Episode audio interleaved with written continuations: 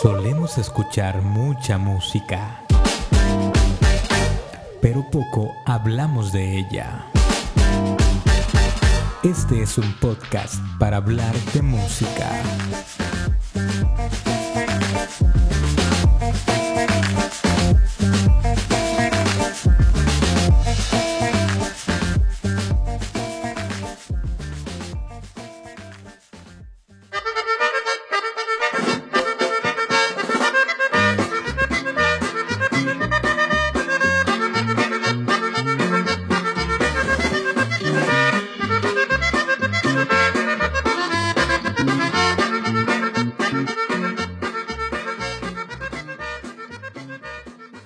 La música norteña o la música de conjunto y tomar en cuenta solo un lado de la frontera es tarea incompleta. Y es que, aunque se trata de dos países distintos, con problemáticas económicas y sociales dispares, el noreste de México y el sur de Texas comparten una historia en común, la cual queda en evidencia en rasgos culturales compartidos como la música y la gastronomía.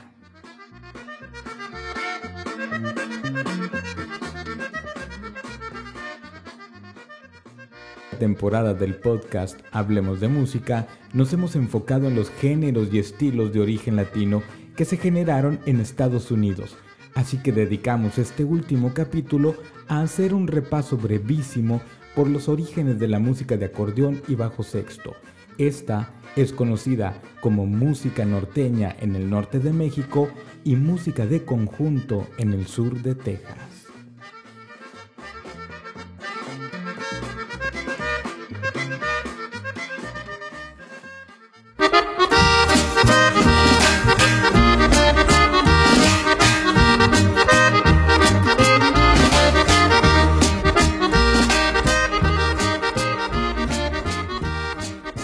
Hablamos de acordeón y bajo sexto, es en base a estos dos instrumentos en que podríamos trazar los primeros rasgos de su origen. Una raíz eminentemente migrante, tanto de mexicanos que llevaron su fuerza de trabajo al norte del país y a los Estados Unidos, y a extranjeros de distintos lugares de Europa Oriental que llevaron sus instrumentos y sensibilidades musicales al estado de Texas.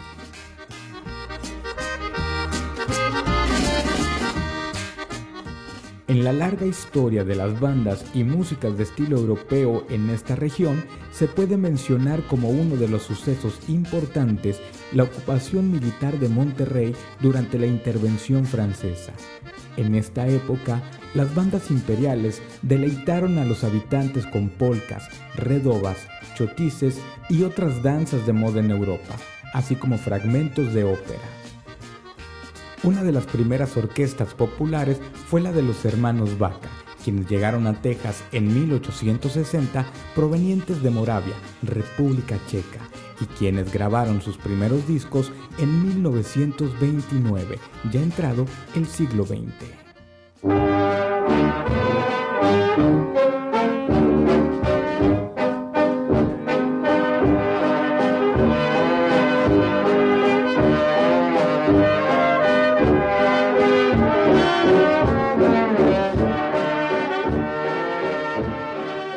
Orquestas típicas de fines del siglo XIX, si bien no tuvieron una gran trascendencia en México, sí realizaron continuas giras en la Unión Americana, llevando consigo ritmos e instrumentos mexicanos, como los llamados bajos dobles, un antecedente inmediato de lo que sería el actual bajo sexto.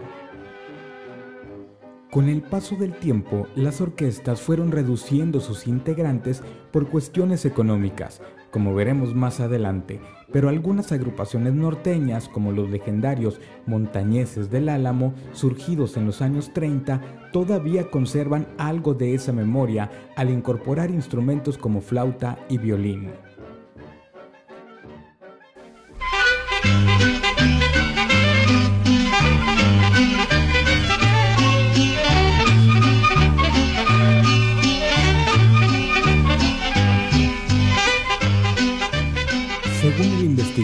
Luis Díaz Santana Garza, si bien las músicas de origen europeo fueron asimiladas en ambos lados de la frontera, fue en Texas donde tuvieron mayor difusión gracias a la radio, la naciente industria discográfica, la migración de los músicos mexicanos y el surgimiento de un orgullo étnico mexico-americano.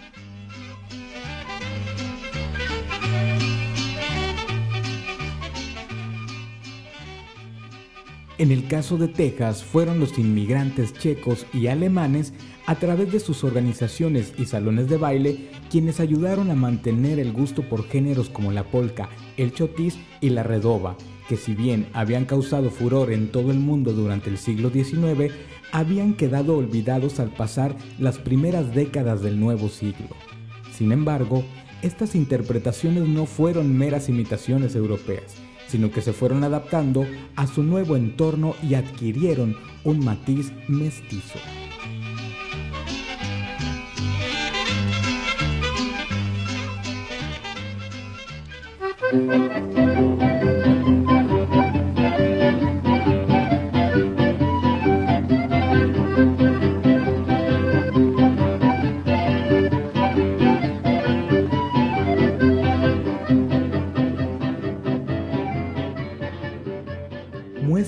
Ese mestizaje es la dotación instrumental.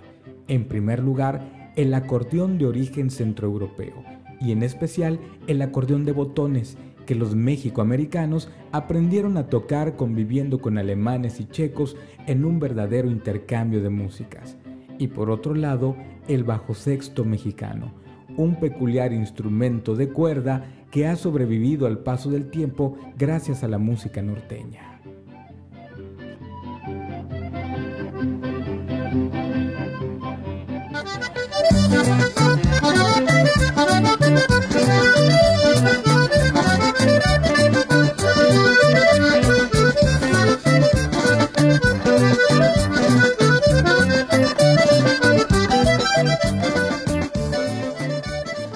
Origen del conjunto fue más bien modesto en las primeras décadas del siglo XX, cuando muchos bares y cantinas comenzaron a darse cuenta que era más fácil contratar un dueto de acordeón y bajo sexto que una orquesta completa para amenizar sus locales. Así, campesinos y músicos de orquestas típicas en Nuevo León y Tamaulipas que trabajaban en Estados Unidos en el campo aprendieron las músicas de baile checas y alemanas y las mezclaron con la canción ranchera, boleros, corridos y guapangos mexicanos, generando una nueva música híbrida y fronteriza.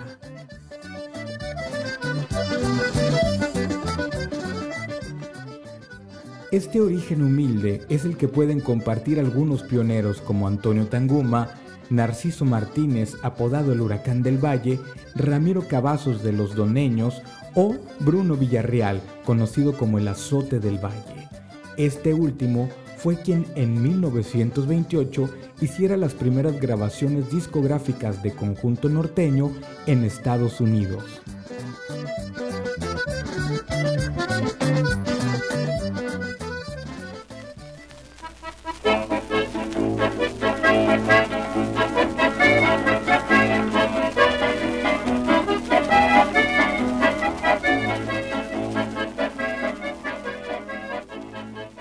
El origen geográfico de la música de conjunto o música norteña siempre será materia de disputa. Si fue en Monterrey, si fue en la frontera de Tamaulipas o si fue en el estado de Texas, quizá es lo de menos. La realidad es que fue una música que se fue fraguando a lo largo de varias décadas en una amplia región que comparte lazos históricos, económicos y culturales.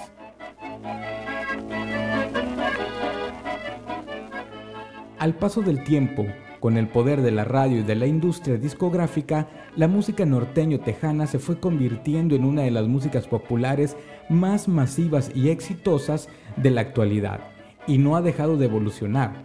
En su historia hay estrellas inmortales como los Bravos del Norte, los Cadetes de Linares o los Invasores de Nuevo León, pero también cientos de músicos anónimos que se ganan el sustento tocando en bares, cantinas y fiestas privadas, lo cual nos deja en claro lo profundo que pertenece al imaginario cultural en ambos lados de la frontera.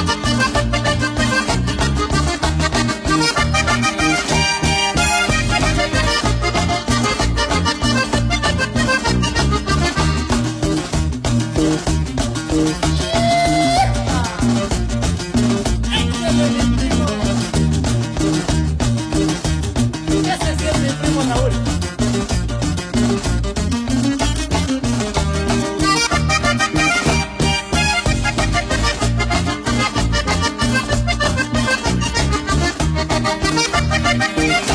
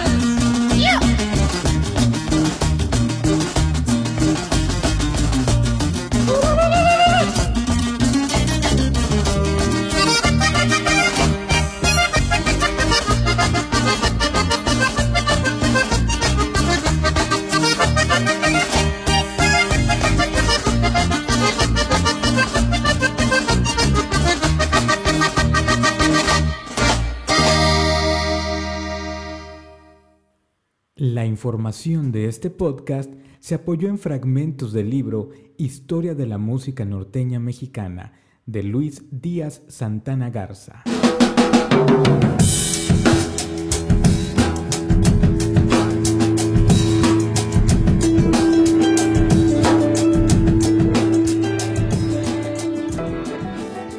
Yo soy Homero Ontiveros y esto fue Hablemos de Música, una producción de la zona sucia.